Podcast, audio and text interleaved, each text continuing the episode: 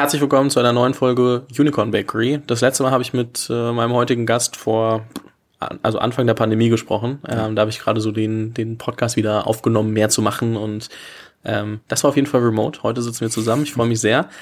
Äh, mein heutiger Gast ist Claude Ritter, ähm, General Partner bei Cavalry Ventures. Und Cavalry hat gerade einen neuen Fonds bekannt gegeben.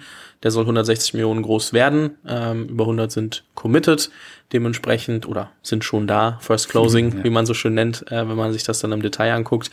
Und äh, wir sprechen so ein bisschen darüber, C2 Series A. So ist ein, glaube ich, gerade ein spannendes Thema, ähm, so was ihr da beobachtet, weil ihr euch ausschließlich auf Pre-Seed und Seed fokussiert und ähm, eigentlich relativ klar sagt, wir gehen danach nicht mit. So, das ist, wir machen erstmal. Wir, wir gehen schon mit, aber ähm, wir sind natürlich, wir können da nicht mehr im Lead sein, ne? Das ist schon. Also halt die Pro-Rata-Runden, klar. Ähm, und äh, hier nichts Falsches sagen. Mhm. Und ähm, da uns mal ein bisschen anzugucken, wie sieht der Markt eigentlich aus, weil ich meine, jetzt ein Jahreswechsel, deswegen ist glaube ich auch ganz spannend, so wie sah das jetzt zum Ende hin aus, äh, was waren vielleicht die absolut schlechtesten Beispiele, wie aktuell Runden laufen könnten mhm. und dann auch, äh, wie viele von äh, euren Seed Companies kriegen dann vielleicht auch ähm, im Vergleich zum, zum letzten Jahr äh, eine Anschlussfinanzierung, wie sieht das aus? Wie strukturiert man das? Wir haben einiges zu besprechen. Ich freue mich sehr, dass du hier bist. Herzlich willkommen im Podcast. Ja, Fabian, ähm, wie du schon gesagt hast, ist schon eine ganze Weile her. Ich freue mich auch sehr, da zu sein, in Person. Und äh, ja, let's do it. Lass uns doch mal ganz kurz aus Gründerperspektive den Markt betrachten. Ich meine, ähm, mit Lieferheld und, und äh, Booker Tiger ja auch ähm, die Seite sehr gut äh, mhm. bespielt und kennst du ja auch und, und siehst es ja jetzt, weil du mit sehr vielen Gründern logischerweise arbeitest. Das ja. äh, bringt der VC-Job ja so mit sich. Wie nimmst du aktuell den Markt wahr? Worauf sollten Gründer sich gefasst machen? Ja, ich glaube, ich meine, wir sind jetzt am Ende von, von 22. Ich glaube, mittlerweile haben alle ja, Gründerteams realisiert, dass der Markt sich verändert hat. Ja, ich glaube, wo, wo irgendwie 2021 Wachstum über allem stand, ist es mittlerweile schon so, dass Runway gefragt ist, ja, längere äh, quasi Zeit, bis, bis einem wieder das Geld ausgeht. Ähm, demzufolge Kapitaleffizienz wichtiger geworden ist, Wachstum natürlich nicht komplett jetzt von der Bildfläche verschwunden ist, aber ein ganz anderes, äh, einen ganz anderen Stellenwert hat. Ne? Du hast Leute, die sagen, 2x, 2x ist das neue 4x zum Beispiel. Ne? Und, und so sehen wir das natürlich auch, dass wir wollen natürlich auch, dass die Firmen weiter wachsen, weil schlussendlich sind das junge Wachstumsfirmen. Ja, das heißt, ähm, schrumpfen oder stagnieren ist, liegt da nicht im Plan.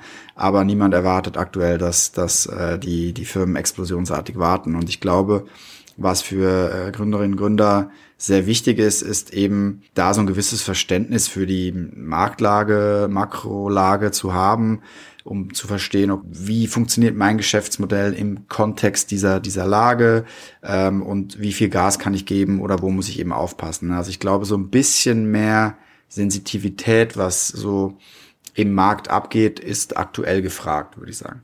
Ja, es sagt sich auch immer so leicht, ne? Man muss sich darauf einstellen und hier und da, aber ich glaube, was oft auch fehlt, ist so, das ist immer noch eine Blackbox, wenn man sagt, man muss sich darauf einstellen und muss mhm. hier so. Äh, was bedeutet das konkret? Ich meine, was für Beispiele habt ihr vielleicht gesehen? Ähm, muss ja nicht mal eine Portfolio-Company sein. Ja. Kann ja auch einfach sehen, was ihr so mitbekommen habt. Ihr unterhaltet euch ja mit mehr Leuten als, als nur der Portfolio, ja, dem Portfolio. Durchaus. Was passiert denn, äh, wenn man das nicht sauber plant, wie man aktuell ins Fundraising geht oder was man so mitbringen sollte? Und ähm, wie sieht's da aus? Wie viele der Firmen äh, kommen da ganz schnell auch mal in Probleme? Ja, ich glaube, mal grundsätzlich ist so der Stellenwert von einer äh, vernünftigen äh, Cashflow-Planung äh, durchaus größer geworden, ja, wohin, wo man in der Vergangenheit nicht wirklich auf, auf darauf geachtet hat, äh, teilweise in Reportings, da gibt's auch Beispiele, wo in, in Monatsreportings der Firmen nicht mal äh, der, der quasi Cash-Bestand erwähnt wird, ja.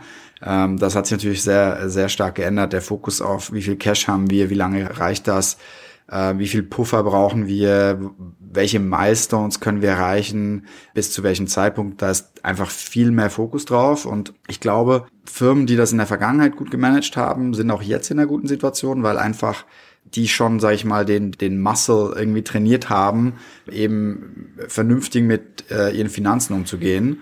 Aber es gibt natürlich viele Firmen, die überhaupt gar kein Gefühl haben, wo sind wir ineffizient, wo verbrennen wir Geld etc. Und für die Firmen wird es natürlich super schwierig, weil die natürlich auch nicht schnell Anpassungen vornehmen können. Ne? Wenn du wenn du eine schlechte Informationsbasis hast und nicht verstehst, wie deine Kostenstruktur funktioniert, ist natürlich auch super schwer Anpassungen zu machen. Und und dann siehst du schon, dass teilweise, wenn dann irgendwie Druck von vom Board, von den Investoren kommt, dass diese Firmen gar nicht schnell reagieren können und die brauchen erstmal ein, zwei Monate, um sich irgendwie zu sortieren, um überhaupt zu verstehen, was kostet denn viel Geld und was hat gegebenenfalls welchen Impact auf, auf Wachstum, ne? weil du kannst ja kannst ja diese oder diese Kosten kürzen. Einige schlagen voll durch auf dein, auf dein Wachstum und andere sind da eher neutral, so, ne? Und deswegen, also das ist schon, man merkt schon, dass Firmen, die da einfach strukturell besser aufgesetzt sind, auch jetzt schneller reagieren konnten und einfach besser dastehen. Ansonsten, ne, man hat in der Vergangenheit, hat man gerne mal eine Runde geraced, Seed-Runde, hat gesagt, das reicht jetzt für zwölf Monate, die Zeiten sind vorbei, ja. Ich glaube, man muss aus Gründersicht äh, äh, ein bisschen mehr Dilution ak akzeptieren, sagen, okay, ich, ich race halt für 24 bis vielleicht 36 Monate Runway, weil ich glaube, 23 will niemand, der nicht unbedingt muss, rausgehen und, und fundraisen. Ich glaube, da, das hat sich schon sehr geändert. Und wenn man sich jetzt so anschaut, ich habe zu dir vorhin gesagt, ne, ich glaube, das ist jetzt natürlich eine grobe General Generalisierung, aber ich würde jetzt behaupten, von zehn Firmen, die letztes Jahr noch, sag ich mal, locker den Sprung von C zu Series A geschafft haben, sind das heute eher zwei von zehn. Drei bis vier schaffen wahrscheinlich irgendwie eine Bridge, vielleicht intern, vielleicht so halb extern. Und die anderen vier, ähm, die gibt's nicht mehr. Ja, also das ist schon, das hat sich drastisch geändert. Auch weil der Series A-Markt gefühlt geschlossen ist aktuell. Auf jeden Fall ein Statement. Ich glaube, bevor wir kurz auf Series A zurückkommen, aber lass uns mal kurz über, über Finanzplanung nochmal sprechen. Wie schaust du dir denn bei neuen Investments dann den Finanzplan an? Weil ich meine, bisher war das ja eher, Hauptsache ich kann zeigen, dass ich irgendwann mal genug Geld verdiene und äh, riesen Umsatz mache und dann irgendwie eine Unicorn-Bewertung herzaubern kann. Wo wir inzwischen rausgefunden haben, dass letztes Jahr auch irgendwie 15 Millionen Euro Umsatz oder 20 Millionen Euro Umsatz Bei, gereicht. In den USA auch weniger. Ja, in, sagen wir mal die Deutschen, das sind die ja. deutschen Paradebeispiele, wo ich äh, geschluckt habe. Das wird jetzt nicht mehr der Fall sein, da muss nee. ich schon ein bisschen anders, anders drauflegen. Aber wie schaut ihr euch das an? Also mhm. worauf, also was muss denn so eine gute Finanzplanung mit sich bringen? Ja. Unter der Prämisse, dass wir immer noch wissen, dass die halt am Ende nie richtig sein wird. Ja, Ich meine, da gibt's natürlich äh, zwei unterschiedliche Seiten. Äh, vielleicht noch kurz zu denen, ob 20 Millionen reichen für, für ein Unicorn. Ne? Definitiv nicht, ja. Nicht mehr. Ich meine, ich mein, genau, du kannst dir ja den, den Bessemer Cloud Index äh, angucken, ja, und da siehst du die, die, die Multiples, die Forward-Looking Revenue Multiples der so Top Public Cloud Companies und da siehst du, wo die liegen, ne? Und plus minus 10x ist, glaube ich, eine gute Zahl, so als, als quasi äh, Faustregel. Und wenn du halt 200 mal 10 multiplizierst, landest du halt nicht bei einer Milliarde, ne? Das und ist, dann hast oder du halt 20 mal 10 multiplizierst, landest du nicht bei einer Milliarde, ne? Das, das stimmt. Und dann hast du immer noch den Moment, dass, wenn in dem Moment, wo es dann um eine kleinere M&A geht, weil du sagst, also eine Transaktion und, und den Verkauf, weil ja. du irgendwie doch nicht an der Börse bist, weil du nicht so groß geworden bist, dann landest du halt eher bei 5, wenn du dir den Index aktuell das anguckst. Kann durch, also, das kann durchaus das sein. Das ist schon ja. auch, äh, muss genau. man dann einfach für sich auch mal überlegen, was das bedeutet. Genau. Genau, das ist natürlich dann auch abhängig von, wie strategisch relevant bist du für den Käufer und so weiter. Ne? Aber klar, man kann nicht davon ausgehen, dass irgendjemand 20 plus faches äh, Revenue Multiple bezahlt. Ne? Die, die Zeiten sind zumindest aktuell vorbei. Ich glaube, zum Thema Finanzplan, was du gesagt hast, da gibt es zwei unterschiedliche Sichtweisen. Das eine ist, wie gucken wir auf eine Firma, in die wir neu investieren ähm, als Cavalry und wie gucken wir auf eine Finanzplanung ähm, bei Bestandsportfoliofirmen. Ne? Vielleicht angefangen mit Bestandsportfolio. Ich glaube, wir sind schon sehr erpicht darauf, dass, dass eine Company eine, eine vernünftige, ähm, ein vernünftiges Reporting hat, also quasi Actuals und eine, sag ich mal, gut aufgesetzte äh, Finanzplanung. Das ist aber natürlich auch so, dass wir das stufengerecht sehen. Ne? Du, in der Pre-Seed-Firma, die noch gar kein Produkt gebaut hat, die, wo es primär darum geht, Kundeninterviews zu führen und Product Market Fit zu finden, dem brauchst du jetzt nicht äh, auf die Nerven gehen mit, mit irgendwie Line-Items in irgendeiner P&L, so, ne? Das ist ja auch klar. Wenn wir dann aber schon sehen, dass die Firma erwachsener wird, sich mehr Funktionen bilden, die, sag ich mal, die PNL länger wird und, und dann weisen wir schon darauf hin, geben auch Beispiele, wie das dann aus, aussehen sollte. Auch mit dem Hinblick darauf, dass die Firma dann Series A ready ist ne? und, und nicht wir in eine Series A gehen. Ein Series A Investor sagt, schick mir mal A, B, C und D und das ist halt alles Kraut und Rüben. Das ist halt auch nicht, nicht gut. Ja?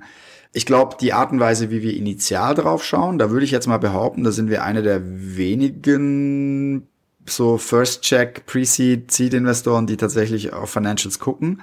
Wie du gesagt hast, ne, ich habe eine relativ lange Gründererfahrung. Ich weiß, dass die Pläne nie stimmen, aber nichtsdestotrotz ist es schon so, dass der Plan irgendwie die die die Zukunft beschreibt, wie sie das Gründerteam sieht. Ne? Und und häufig eher eine positive Version der Zukunft, logischerweise, weil man ist ja, man glaubt ja an die Idee, man glaubt an die Company, man hat einen Enthusiasmus und das ist dann halt eben reflektiert in so einem, in so einem Finanz- oder Financial Model. Und da schauen wir schon, ob das Business grundsätzlich in Jahr vier, fünf Sinn macht. Ja, gibt dir mal ein Beispiel. Bei Liefeld und Delivery Hero sind wir gestartet mit einer, mit einer, mit einer Take Rate, also eine Kommission, die wir genommen haben von Restaurants, von um die, glaube ich, sieben Prozent. Und wenn du dann einen Finanzplan hast, wo, sag ich mal, in Jahr eins sieben Prozent sind, in Jahr zwei sieben Prozent und in Jahr drei 15 Prozent, also, also krasser Step Change. Und dieser Step Change ist nötig, damit das Business überhaupt irgendwann profitabel werden kann, dann würde ich da ein großes Fragezeichen dran machen, weil ich weiß aus eigener Erfahrung, du kannst halt nicht einfach 5000 Restaurants anrufen und sagen, hey, ab nächstes, ab Januar charge ich 15 Prozent. Dann sagen die, okay, vielen Dank, nehme ich bitte von der Plattform dann funktioniert umgekehrt deine Customer Acquisition nicht mehr, weil du keine Selection mehr hast. Also das ist, ne, und wenn wir so eine Sachen sehen in Finanzplänen, werden wir zumindest, sag ich mal, hellhörig und fragen dann halt nach. Da gibt's manchmal irgendwie oder häufig gute Erklärungen für, aber es ist schon so, dass wir uns angucken, funktioniert das Modell grundsätzlich oder ist das etwas, das selbst in, im, im Gründer-Best-Case-Szenario irgendwie nicht richtig funktioniert als eigenständiges Business. Das machen wir schon. Ich glaube, was man daraus mitnehmen kann, ist, man muss halt einfach also überlegen, doch, also zwei Punkte, ne? Einmal, wenn wir über profitabel sprechen, sprechen wir, glaube ich, erstmal drüber, äh, Customer Lifetime Value versus Customer Acquisition Cost ja. profitabel. Nicht, dass ich am Ende des Jahres Gewinn auf äh, unbedingt direkt machen muss, sofort, na, sondern. Natürlich, es gibt mehrere Arten von profitabel. Ne? Erstmal ist Unit Economic profitabel ja. und dann auf dem Kunden profitabel. Äh, aber klar, perspektivisch muss auch die Firma inklusive allem Overhead irgendwie profitabel sein. Ne? Das Weil, wirst du jetzt wahrscheinlich nicht in Jahr drei sehen. Deswegen das wirst du nicht in Jahr drei sehen, aber das ist schon so, dass du natürlich guckst, wie verhält sich, keine Ahnung, Customer Service Kosten im Verhältnis zum Umsatz. Ja? Äh, weil du willst ja nicht, dass das linear mit, mitwächst, ja, zum Beispiel. Weil wenn wir nochmal jetzt uns über Bewertungen unterhalten, du, du siehst schon, dass ähm, die SaaS-Companies an der, an der Börse wesentlich bessere äh, Bewertungsmultiples haben, wenn sie gute Margen haben, gute Gross Margins, ähm, Free, Free Cashflow ähm, generieren. Und das ist natürlich eine Funktion von irgendeinem Geschäftsmodell, wo irgendwie halt dann der Umsatz skalieren kann, ohne dass deine Fixkosten irgendwie äh, proportional ansteigen. So, das ist natürlich super früh. Klar, wenn ne, wir gucken da häufig auf Firmen, die gibt's seit ein paar Monaten. Das ist natürlich noch zu früh, um das dann abschließend zu bewerten. Aber grundsätzlich ist es schon oft ersichtlich, wie die Gründerteams eben über, über ihr Business nachdenken. Und das ist schon wichtig. Warum ich das nochmal angesprochen habe, ist, weil du einfach als Gründer zeigen muss, ich verstehe, was nötig ist, um dieses Ding auch wirklich Correct. so weit zu bekommen, dass es dann halt einfach eine funktionierende Firma bleiben kann. Correct. Und ähm, das musst du halt graduell zeigen und nicht eben von heute auf morgen verdoppel ich meine Take Rate. Das äh, so erwartet keiner. so also das, das erwartet äh, keiner, dass ab, ab, ab Tag eins oder in Jahr zwei ja. die Firma profitabel ist. Ne?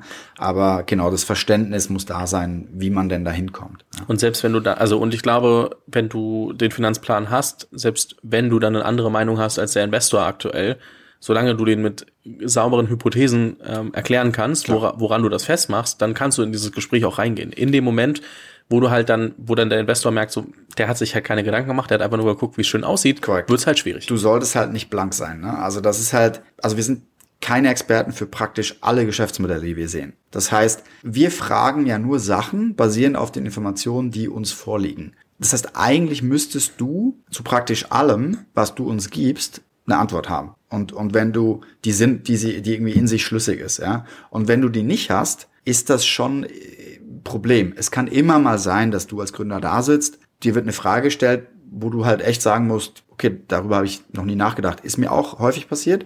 Das Dümmste, was du da machen kannst, ist irgendwas erzählen, weil das ist halt, das ist selten gut, sondern man sagt halt, das ist wirklich eine gute Frage, das habe ich mir noch nicht überlegt und dann nimmst du dir halt Nachmittag Zeit und schickst die Antwort abends rüber und sagst, hey, äh, wir haben das besprochen und das ist unsere Sicht der Dinge, ja. Und das ist auch okay, aber irgendwas erzählen geht nicht oder halt komplett blank sein ist halt auch nicht gut. Das muss man oft einfach äh, verstehen, was da eigentlich die Erwartungshaltung der, der Investoren auch ist. Das ist ja oft, also einem, einem, jemand, der irgendwie keine zwei, drei, viermal jetzt irgendwie eine Firma gegründet hat, egal ob erfolgreich oder, oder nicht ja. erfolgreich, der hat das schon mal durchgemacht. Für viele andere ist es oft auch einfach nicht so ersichtlich. 100 Prozent. Bei uns ist ja auch so, weißt du, wir haben ja auch viele Gründerteams, die aus Leuten bestehen, die super smart sind. Ja, also ich habe selber mit einigen Firmen zu tun, da glaube ich, da, da bin ich halt immer, wenn wir uns treffen, bin ich mit Abstand der Dümmste im Raum, mit Abstand, ja. Aber diese Leute haben halt noch nie eine Firma gebaut. Und da ist es auch völlig klar, dass jetzt äh, irgendwie ein, ein Oxford Astrophysik PhD, warum soll der wissen, wie ein, wie ein Financial Model funktioniert? Das, das, ist, das ist klar. Und häufig hast du ja auch Fälle, wo das Geschäftsmodell völlig unklar ist. Aber dann muss man in so einem Fall halt sich zusammen hinsetzen und das irgendwie ein bisschen erarbeiten zusammen und sagen, hey, wie sieht die Zukunft für dich aus? Einfach drüber geredet in einer Zukunft, wo, wo deine Firma erfolgreich ist. Was macht die etc. Und so kann man sich annähern, so auf das Geschäftsmodell und kann sich dann darüber quasi First Principles überlegen, okay, verdient man damit irgendwie Geld oder nicht, ja. Und das kann natürlich auch schon sein. Ne? Aber wenn an deinem Lebenslauf irgendwie St. Gallen, WHU oder was auch immer dran steht, dann haben wir durchaus eine andere Erwartungshaltung. Ne? Du hast vorhin, ähm, als wir beide gesprochen haben, erzählt, dass es, äh, auch wenn es nur noch zwei von zehn Firmen schaffen, eine Series A zu machen, dass es auch mal ganz schnell gehen kann, ja. ohne drüber zu sprechen, welche Firma das jetzt ist, das kriegen wir bestimmt noch raus äh, in den nächsten äh, Monaten. Ja. Aber du hast ein Beispiel genannt, wo innerhalb von sechs Monaten von Seeds zu Series A, glaube ich sieben Monate, wenn ich mir genau mhm. überlege, aber von Seeds zu Series A, was sind immer noch die Cases, wo man mhm. sagt, okay, das funktioniert doch noch schneller und das könnten Ausnahmecases ja. werden, wo man diese, diese Stage, die aktuelle Schwierigkeiten hat, trotzdem schafft zu überbrücken. Ja. Ich glaube, wenn man vielleicht auf der anderen Seite ein bisschen anfängt, was suchen Series A-Investoren? Die Fonds sitzen ja schon auf Kapital. Es ist ja nicht so, dass die Fonds leer wären. Das heißt, die Fonds haben grundsätzlich schon ein Interesse daran zu investieren. Nur dadurch, dass halt super viele Sachen, die man quasi als, als, als sicher geglaubt hat, irgendwie so ein bisschen out of whack sind, ja, und man nicht weiß, Bewertungen, welche, welche Modelle sind gerade irgendwie, werden, werden abgestraft, welche Modelle funktionieren gut, konzentrieren sich viele Series A Investoren so auf Dinge, die sie gefühlt gut verstehen, ja. Und ähm, im Fall, den du ansprichst, haben wir eine Firma, die in einem, in einem Markt unterwegs ist, der, glaube ich, nicht kontrovers ein Zukunftsmarkt ist. Ja, wo, wo, wenn du wahrscheinlich zehn VCs fragst, sagen die neun, spannender Markt. Ja, ähm, das ist das eine. Dann ist es eine Software Service Company. Ähm, das heißt irgendwie Mechanik des Modells relatively well understood, so, ne? Haben eine Seed-Runde geraced, dieses Jahr schon in einem Umfeld, was relativ schwierig war. Und wie du gesagt hast, jetzt sieben Monate später eine Series A in einem Umfeld, was sehr schwierig ist für Series A. Und ich glaube, was bei der Company einfach sehr, was da sehr, was ihnen sehr in die Karten gespielt hast, ist einerseits, dass sie ihre Seed-Runde schon auf einer Bewertung geraced haben, die nicht völlig äh, absurd war. Hätten sie machen können, können. Sie haben, hatten tatsächlich auch ein Termsheet, das aggressiv war, ähm, haben sie nicht gemacht was ihnen jetzt sehr zugute gekommen ist. Dann sind sie gut gewachsen, jetzt nicht irgendwie 4x ja in, in sieben Monaten, aber schon so 2, 2,8x, äh, also sehr gut mit einer sehr guten Kapitaleffizienz, also Burn Multiple ähm, ist ja aktuell so ein, so ein KPI, der in aller Munde ist. Sehr guter Burn Multiple, gute Customer Acquisition Payback Periode, also wirklich alle Metrics da, wo du sie haben möchtest.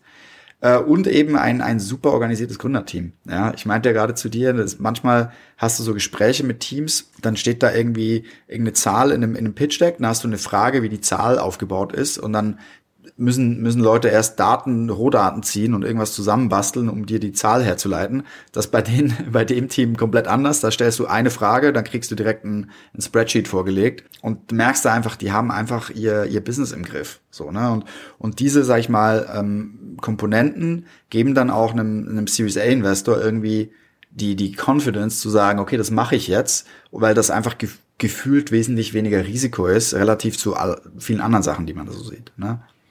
Du hast gerade gesagt, die wachsen jetzt nicht ultra crazy, aber trotzdem gut. Ähm, das heißt, es ist auch, also man denkt ja immer, so Traction schlägt alles und es geht nur um, mm. um Traction. Ähm, ich glaube, auch da muss man verstehen, es gibt schon viele Faktoren, die da zusammenspielen und aggressive Bewertung ist eines. Ne? Was wir halt oft sehen werden, ist, dass viele der Firmen, die jetzt Seed, Series A, Series B geraced haben und zu aggressiv mit ihren Bewertungen gegangen sind oder halt Geld von Tiger genommen haben zu einer sagen, äh, sehr alle, hohen alle Companies. Ähm, preempted äh, Bewertung etc., ja. dass die halt entweder Downrounds machen ja. oder halt keine Runde mehr, wenn sie Pech haben, wenn das Geld nicht ausreicht, um diese harte Phase jetzt erstmal eine ganze Weile zu überbrücken. Das ja. kann ja auch sein, dass sie so viel Geld genommen haben, Klar. dass sie erstmal kein Problem haben. Und das wird, glaube ich, auch nochmal ein Riesenthema. Ne? In den letzten äh, Monaten, also vor dem ganzen Switch im, im Markt, haben immer oder habe ich viele Gründer und Gründerinnen kennengelernt, die halt sehr, sehr, sehr stark auf die Bewertung optimiert haben. Mhm. Und ich glaube, wir sehen jetzt, was passiert, wenn du es machst. Ja, ich glaube, jetzt natürlich ein sehr drastisches Beispiel. Ich glaube, das ist ja auch völlig ähm, irgendwie nachvollziehbar. Ne? In dem Markt, wo Geld gefühlt kostenlos ist und, und der, der Nachschub an Geld unendlich, warum sollst du nicht darauf optimieren, möglichst wenig an deiner Firma abzugeben irgendwie? Ne? Und, und ich glaube, speziell für so eine Gründerkohorte äh, der, aus den letzten fünf Jahren war das irgendwie so der, der normale Modus operandi. Ich hatte jetzt auch noch nie eine Krise per se als, als Venture-Backed Gründer erlebt, aber ich weiß halt, dass wir damals die Lieferheld Series A waren vier Millionen auf zwölf. Also, und ich weiß, die Dilution ähm, war schon dann Thema irgendwie, aber das war halt, it, ne, it is what it is. So, also nimm das halt oder eben nicht. So, ne? Und, und deswegen, ich verstehe, wie gesagt, dass Gründerteams da optimieren, aber stellenweise ist da schon gewissen, sag ich mal, Bezug zur Realität oder zur, zum Status der Company abhanden gekommen. Ne? Weil, weil, wie gesagt, wenn du dir deinen Plan anschaust und sagst, okay, ich habe jetzt, ich nehme jetzt die 10 Millionen auf irgendeine Bewertung und dann bin ich halt, wenn die 10 Millionen alle sind, auf eine, auf eine, bei einer Firma, die irgendwie 12.000 Euro Umsatz macht im Monat, da muss dir doch irgendwo klar werden, dass das nicht funktioniert. Ja, und wir haben unsere Teams immer relativ stark drauf gecoacht, da aufzupassen. Und natürlich kann man das eben auslegen, so ja, aber das ist der VC, der sich selber irgendwie da äh, self-serving ist, ja, und, und, und irgendwie unsere möglichst wenig zahlen will für die nächste Runde. Aber da haben wir, glaube ich, einfach eine ganz gute Einflughöhe als, als Ex-Gründer, dass wir den Leuten halt relativ glaubwürdig sagen können, so, hey, nein, das ist wirklich, also passt da auf und, und guck da drauf. Nimm natürlich, was der Markt irgendwie hergibt, aber do, nimm, geh nicht automatisch einfach auf die höchste Bewertung. Ja, und, und wir haben dadurch bei uns auch äh, so im Portfolio Firmen, die sind auch Stand heute noch unterbewertet, wenn du das anschaust. Und da sind dafür, das sind sehr happy mit. Natürlich haben wir auch ein paar andere Beispiele, aber ich glaube, im Markt gibt es super viele Firmen, die so letztes Jahr ihre Seed-Runde geraced haben oder Anfang dieses Jahres noch, wo es schwierig wird. Ne? Und wie du hast auch Series B Companies angesprochen, klar, das ist, da ist entweder Down Round or Die. So, ne? Also weil das ist halt irgendwie, das wird noch ein bisschen rausgezögert. Ne? Du hast natürlich Bridges im Markt und äh, manchmal größere Bridges, manchmal kleinere, aber das ist ja auch nur eine, in vielen Fällen vielleicht sogar eine Bridge to Nowhere irgendwie, also eine, eine, eine Laufzeitverlängerung auf gut Glück. Ja, weil glaube ich, dass nächstes Jahr besser wird? Ne, auf gar keinen Fall. Also wenn, wie gesagt, wenn du nicht raisen musst nächstes Jahr, don't try. Ich glaube, da werden viele aber nicht drum rumkommen, nachdem sie in 2021 irgendwie das mitgenommen haben. Ja. Wird 2023 schon so äh, irgendwie das sein, was da nochmal passiert. Kann Q1 werden, kann Q2 werden, aber da sollte schon nochmal einiges kommen. 100 Prozent, 100 Prozent. Also das ist da, ich denke, da kommt einiges. Ähm, und ehrlicherweise, weißt du, wir machen Pre-Seed und Seed. Ist es normal, dass irgendwie gefühlt 10 von 10 Firmen eine Series A raisen? Eigentlich nicht. Ne? Und natürlich ist das irgendwie gut fürs Gefühl so, aber man muss sich dann schon fragen, finanzieren wir nicht aggressiv genug im Sinne von, sind die Ideen alle irgendwie zu, sag ich mal, einfach, ja, so dass, so dass hey, einfach keine Ausfallquote haben, aber sind das alles Firmen, die irgendwie keine riesige Upside haben, weil das alles gute Businesses sind, aber nicht, nicht wirklich exorbitante Ausreißer? Oder ist es auch einfach der Markt irgendwie, der eben null null Prozent Geld dir anbietet, ja? Wahrscheinlich irgendwie eine Kombination aus mehreren Faktoren, aber normal war das nicht, ja? Und das ist auch historisch nicht normal und, und ich glaube, wir müssen uns dran gewöhnen, dass, dass halt nicht jede Firma, die es schafft, eine Seed-Runde zu raisen, dann auch eine Series A raised. Ach, ich habe es ja gesagt, es wird für mich auch was Neues. So die letzten ja. fünf Jahre war die Hürde immer, kriege ich eine Pre-Seed oder nicht? Und mhm. dann wird das danach schon irgendwie laufen. Das wird sich jetzt nochmal krass verändern. Aber nochmal zurück zu den äh, Firmen, die quasi äh, ob bridgen oder vielleicht auch nochmal externes Geld oder so nehmen. Ja. Aber ähm, ich kenne, also es gibt ja auch genug Firmen da draußen, die sehr, sehr hoch bewertet sind in Deutschland, wo du gerne mal hinter die Kulissen gucken würdest, um zu sehen, oh, was haben die denn jetzt gemacht eigentlich, um ihre große Bewertung zu halten oder noch ein bisschen zu verbessern. Da gibt es schon Beispiele, wo ich mich frage, okay, so muss ich meine Bewertung, was, was, was sind, was steckt unter der Haube, wenn ich mhm. dann mal überlege, wie ich vielleicht von einer siebeneinhalb auf eine acht Milliarden Bewertung komme, um dann ähm, das, das äh, zu halten, vor allem wenn man sich dann irgendwie anguckt, was, was dann so nachträglich an Umsatzzahlen für 2020 und so bei Firmen rauskommt, Ja. wo du dann merkst, okay, da ist schon ähm, eine Riesendiskrepanz da und ich kann mir nicht vorstellen, dass das zu super gründerfreundlichen Terms dann passiert. Und ich glaube, das darf man auch nicht vergessen, wenn man da als Gründer oder Gründerin selbst drauf guckt und sich denkt, oh, die haben es auch geschafft. Du weißt halt nie, zu welchem Preis. Und du wirst es auch nie mitbekommen. Ja, deswegen ist es, glaube ich, wie soll ich sagen? Ich glaube, es ist super wichtig, dass du als Gründer etwas machst aus Überzeugung und nicht nur, weil es ein cooler Business Case ist. Ja, ähm, es gab in den letzten zwei Jahren sehr viele Gründungen, wo Leute quasi als Motivation angegeben haben, ist ein geiler Case. So. Und ich glaube, diese, es ist ein geiler Case-Gründer, Oder kenne ich aber auch viele WHUler von vorher, die das auch gemacht haben. werden, ähm, werden irgendwo Motivationsprobleme bekommen, wenn sich eben rausstellt, dass das Brett durchaus ein bisschen dicker ist und äh, eben nicht alles einfach per Definition von links unten nach rechts oben geht ne? und, und man auch mal einen Dip mitnehmen muss. Ja, Ich glaube, die, die Überzeugungstäterinnen und Täter, ja, die irgendwie aus, aus Überzeugung an einem Thema arbeiten, werden es da, sag ich mal, zumindest emotional ein bisschen einfacher haben, weil das einfach nur so ein Bump in the Road ist so und muss man irgendwie, ne, muss man muss man hinter sich lassen und, und nach vorne gucken. Aber klar, dass diese Strukturierung von, von Runden, die wird, glaube ich, sehr, das wird, da werden, wir werden sehr kreative Runden sehen. Das wird man von außen, wie du gesagt hast, häufig eben aber nicht erkennen, weil das natürlich unter der Haube passiert. Ich glaube aber, ähm, das ist jetzt nicht nur gründergetrieben, ne? weil du, du hast auch auf, auf äh, Fondsseite natürlich potenzielle Incentives, eine Firma nicht abzuschreiben. Dann sagen, sagen Fonds, ja, okay, wenn wir das noch bridgen, dann äh, ist die Firma vielleicht erst in sechs Monaten insolvent. Bis dahin haben wir aber unseren neuen Fonds geraced und so weiter. Also da gibt's ganz viele so Sachen, die damit reinspielen ne? und, und ähm, warum eine Runde dann auf gewissen Terms klappt oder eben nicht klappt. So, ne? ähm, wie gesagt, von außen schwer nachzuvollziehen. Ich glaube aber so als, als quasi Rule of Thumb im Moment alle Runden, die sich nicht so straightforward anhören, auch in der Presse, da weißt du schon, okay, das ist irgendwie irgendwas Strukturiertes. Ja, entweder mit Lickpref oder sonstigen, so- sonstigen Sachen. Und es ist ja auch okay, dass im heutigen Markt strukturiert wird. So, dass äh, gerade in Later Stages wirst du da nicht drum rumkommen. Ähm, nur darf man nicht einfach alles äh, für Gold und bare Münze nehmen, was man da draußen sieht. Ich glaube, das ist immer so die Dimension, die man da reinbringen muss.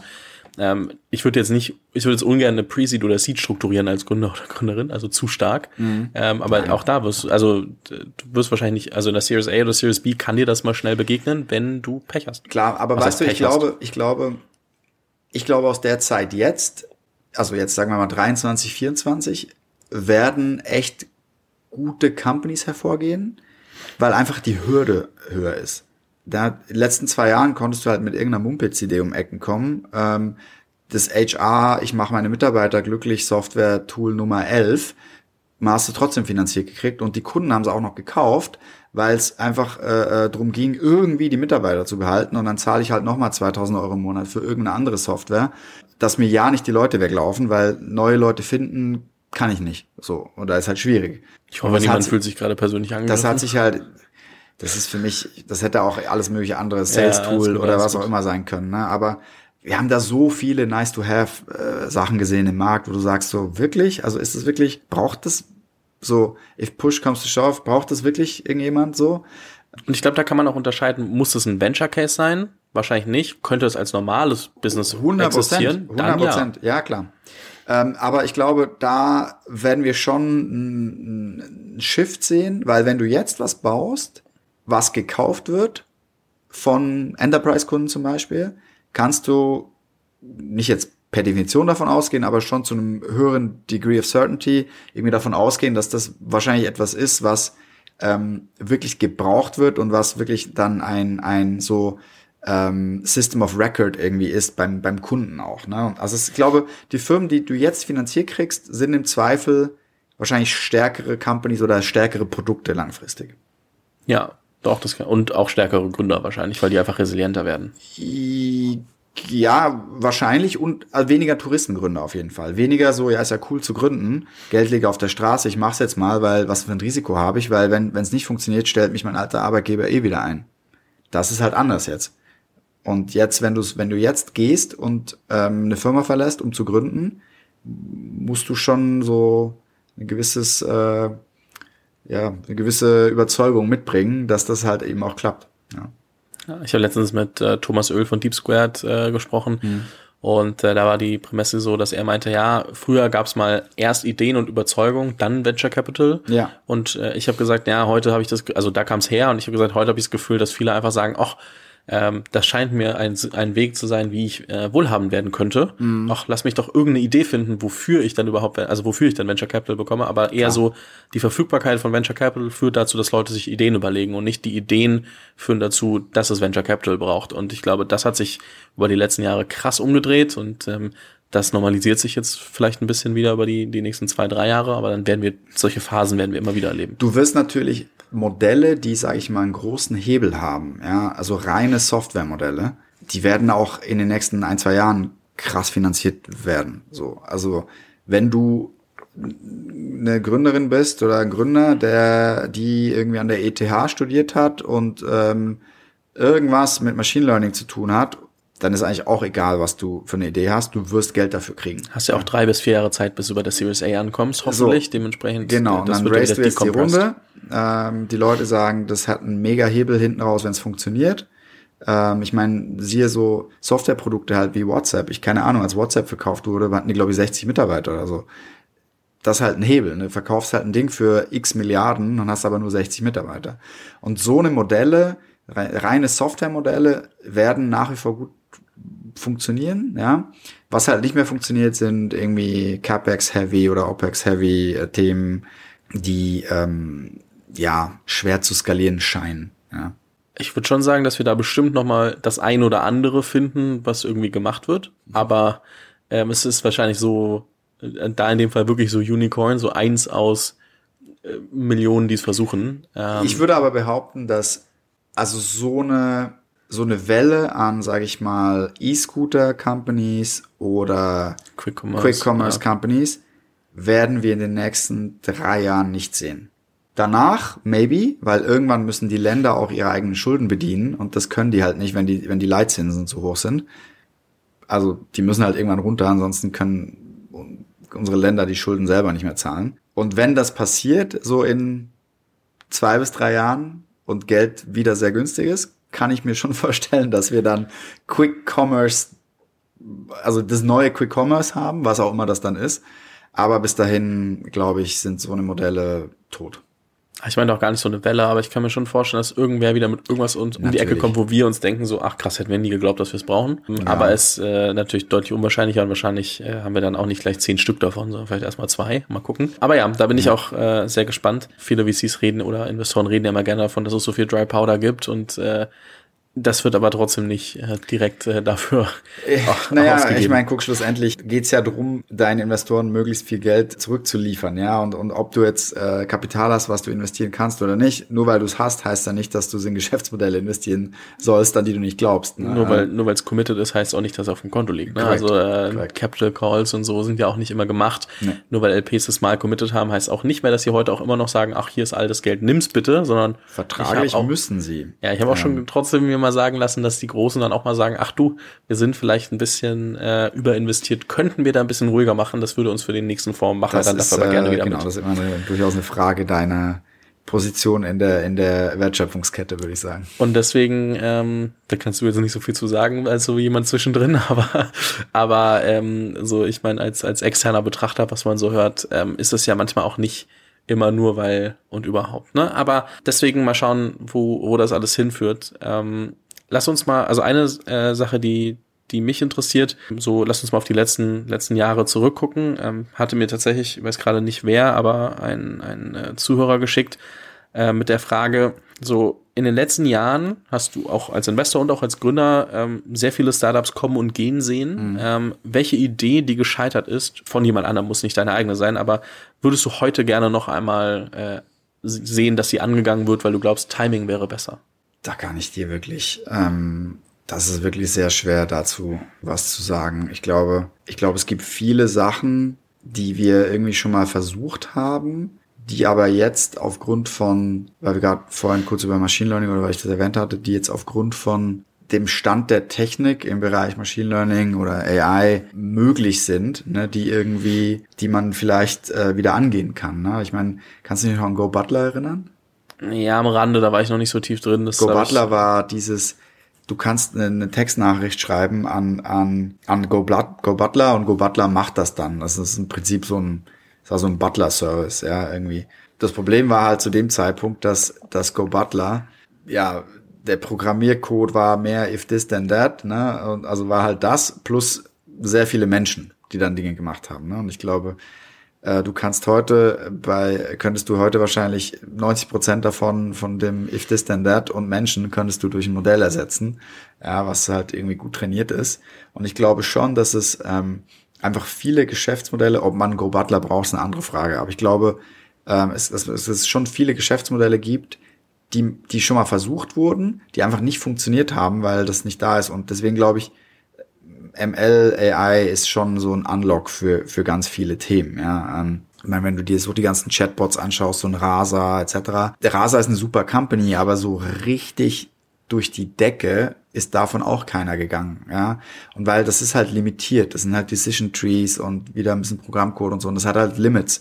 Aber wenn du dir zum Beispiel eine Firma anschaust, die wir im Portfolio haben, ähm, die halt eher auf der, auf der Large Language Model Seite unterwegs ist, ja. Und die haben auch ein Chatbot gemacht jetzt für die Stadt Heidelberg, so ein ähm, Bürgerservice. Ja, das Ding sitzt halt auf einem Large Language Model plus ist trainiert durch die ganzen digitalisierten Daten der Stadt Heidelberg. Das ist halt krass, so weil du kannst das Ding halt irgendwas fragen, wofür es nicht programmiert ist und es gibt dir trotzdem eine Antwort. Keine Ahnung. Wann, wann wird mein Müll abgeholt? Dann steht da, wo wohnen Sie denn genau? Sagst du an der Hauptstraße, welche Nummer? Eins. Ähm, welche Art von Müll und so. Und das ist halt, das funktioniert mega gut, ist 24-7 verfügbar, liefert den super Kundenservice und das wäre einfach nicht möglich gewesen noch vor zwei, drei Jahren. Ja.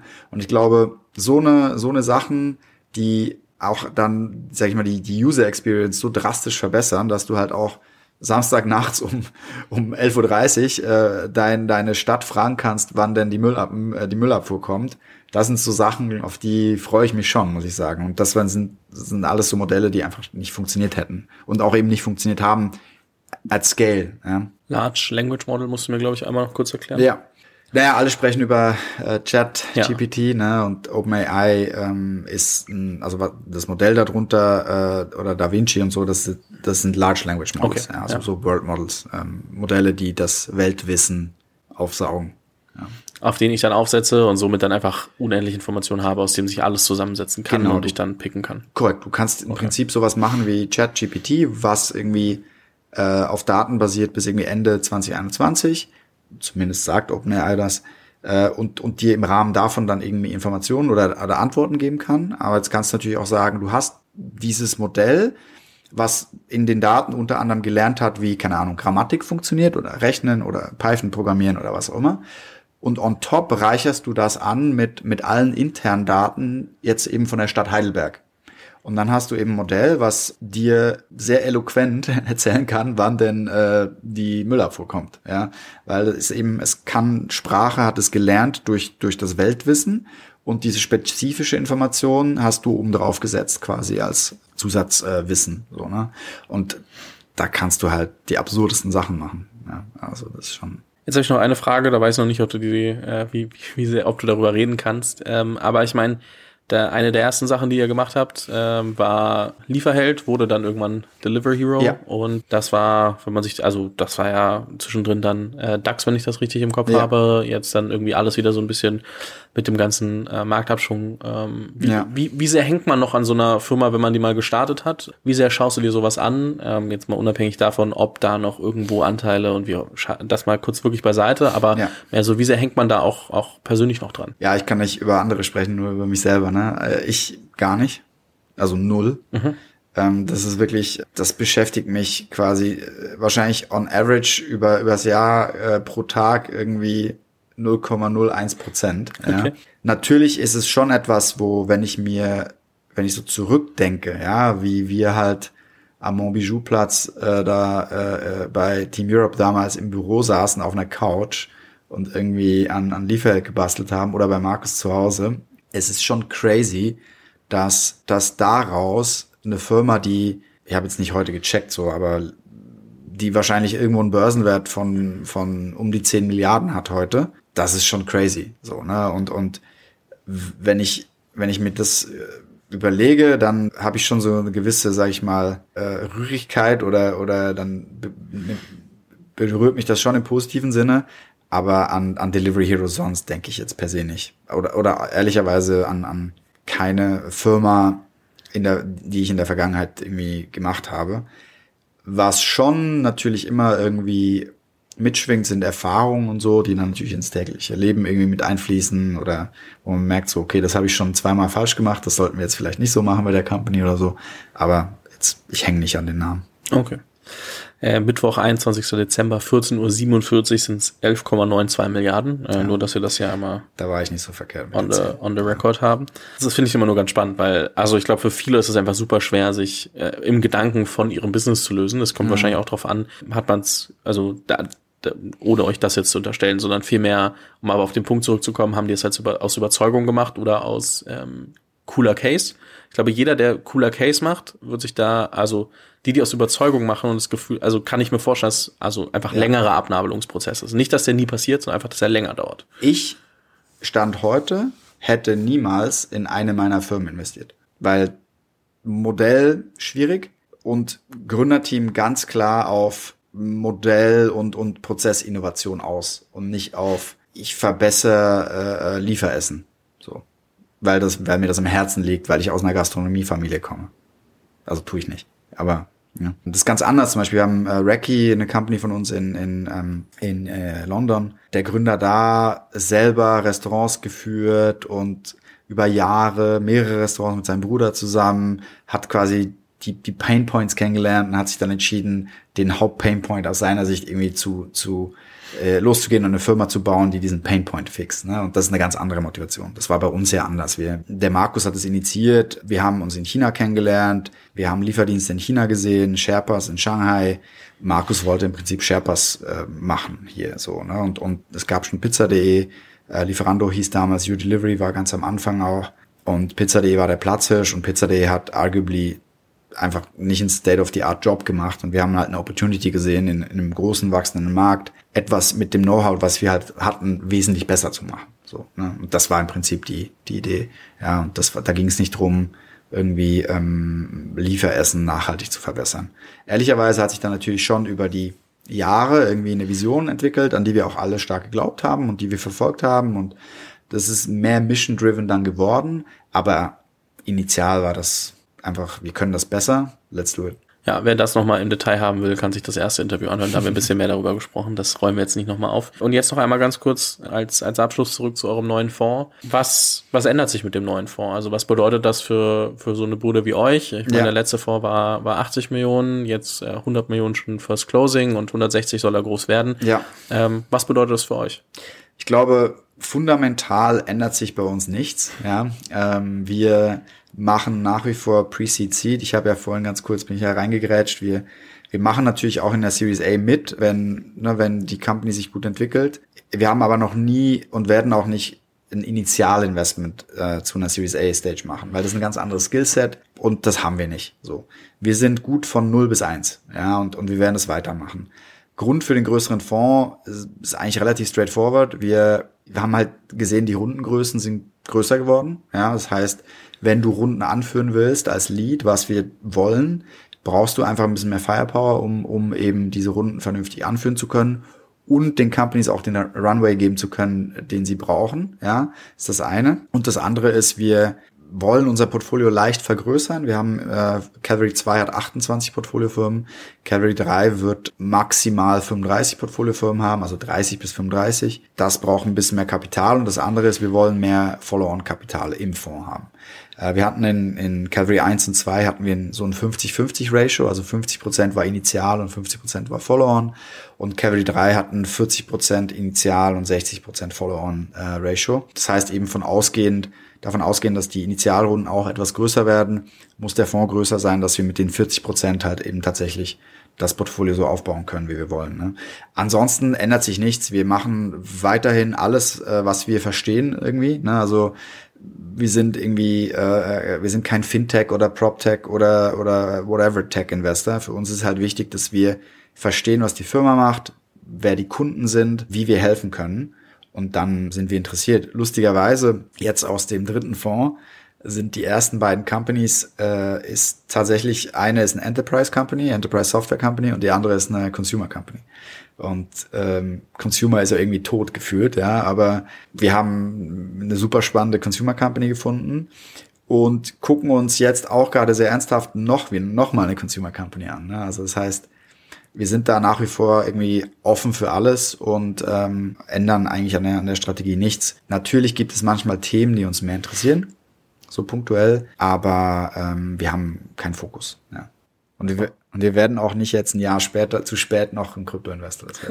Was macht ihr als initiales Ticket? Historisch war unser Average 1,4 Millionen das wird sich ein bisschen nach oben verschieben. Also ich denke, initial werden wir irgendwo zwischen eineinhalb und zwei, zwei Millionen landen. Wir machen auch natürlich gerne äh, mal ein 500.000 Euro Investment, wenn das sinnig ist für eine Firma.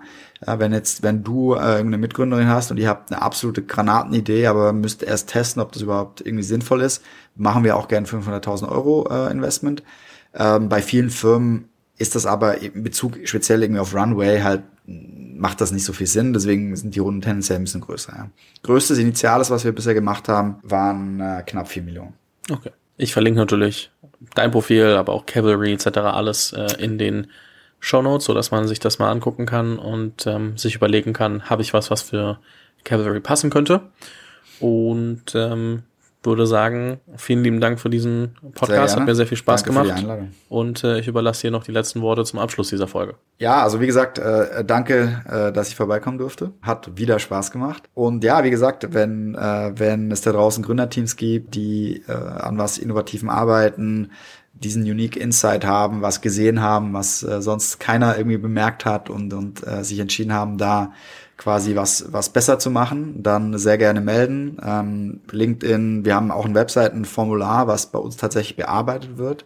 Äh, und zwar von mir. Und äh, also. Wie, wie, viele Dinger guckst du dir darüber die Woche an? Die Woche? Ja. Mm. Also jetzt nicht die Woche vor Weihnachten vielleicht, ja, aber ja. allgemein im Schnitt. So im Schnitt kommen da sieben bis acht rein okay. am Tag. Okay. Ja.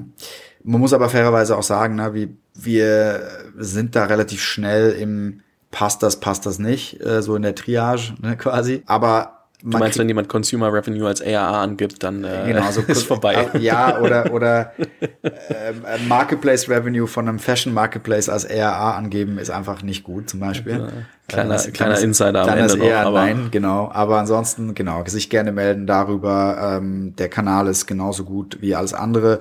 Wenn man natürlich eine Intro hat über irgendjemanden, dann natürlich auch gerne via Intro. Cool, vielen lieben Dank dir. Danke auch. Vielen Dank fürs Zuhören. Falls dir diese Folge gefallen hat, dann musst du auf jeden Fall mal den Unicorn Bakery WhatsApp Newsletter auschecken. Dort bekommst du ein bis zweimal die Woche von mir äh, entweder eine persönliche Sprachnotiz oder eine Content-Empfehlung, Blogpost, Video etc. für Dinge, die du als Gründer unbedingt wissen, lesen, hören musst. Am einfachsten ist es, du klickst auf den Link in der Beschreibung und meldest dich an. Ansonsten kannst du auch auf jungthemapodcast.com slash newsletter gehen.